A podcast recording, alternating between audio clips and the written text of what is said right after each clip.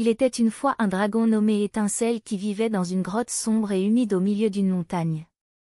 Étincelle avait des écailles dorées et brillantes, des ailes immenses et des griffes acérées. Les gens du village voisin avaient peur de lui et disaient qu'il était dangereux. Mais en réalité, Étincelle était un dragon gentil et solitaire qui ne cherchait qu'à vivre en paix. Un jour, un chevalier nommé Arthur arriva dans le village. Il avait entendu parler du dragon et voulait le vaincre pour gagner la gloire et l'honneur. Arthur était un grand et courageux chevalier, mais il ne savait pas que Étincelle était un dragon amical.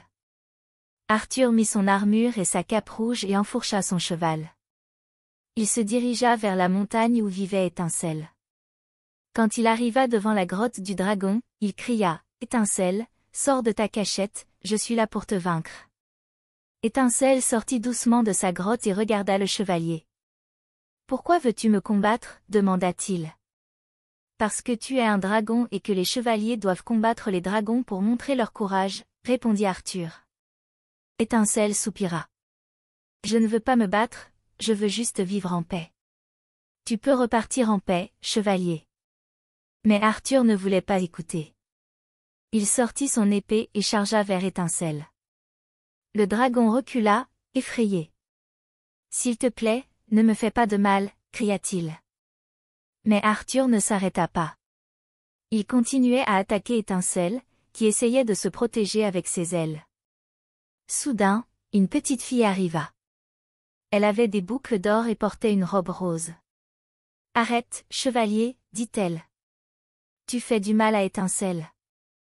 Arthur se tourna vers la petite fille. Mais je suis un chevalier, c'est mon devoir de combattre les dragons. La petite fille secoua la tête. Mais Étincelle n'est pas un dragon méchant. Il est gentil et ne veut pas se battre. Tu devrais le laisser en paix. Arthur réfléchit un instant, puis baissa son épée. Tu as raison, petite fille. Je suis désolé, étincelle. Je ne voulais pas te faire de mal. Étincelle sourit. Je sais, chevalier. Tu es un brave homme, mais il est important de ne pas se battre sans raison. Arthur et Alice regardèrent avec émerveillement la flamme sortir de la gueule d'étincelle. Le dragon souffla doucement, créant des formes dansantes avec le feu. C'était un spectacle magnifique qui émerveilla les enfants.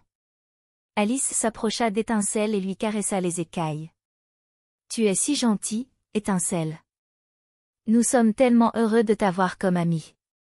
Étincelle sourit. Je suis heureux moi aussi, Alice. Vous êtes mes amis les plus chers. Le trio passa le reste de l'après-midi dans la grotte d'Étincelle, en jouant et en discutant. Arthur demanda à Étincelle comment était sa vie avant de les rencontrer. Le dragon soupira tristement. Avant de vous rencontrer, j'étais souvent seul et triste.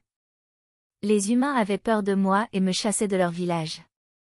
Je n'avais personne avec qui jouer ou discuter.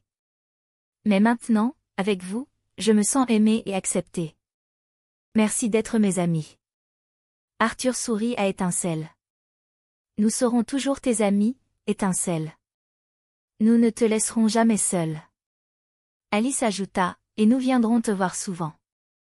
Nous aimerions que tu viennes nous rendre visite aussi, si tu le souhaites. Étincelle hocha la tête, heureux. Cela me ferait plaisir de venir vous voir, mes amis. Le soir venu, Arthur et Alice quittèrent la grotte d'Étincelle, promettant de revenir bientôt. Le dragon les regarda s'éloigner avec un sourire sur les lèvres, sachant qu'il avait trouvé de vrais amis en ses deux enfants. Et il se dit qu'il avait beaucoup de chance de les avoir rencontrés.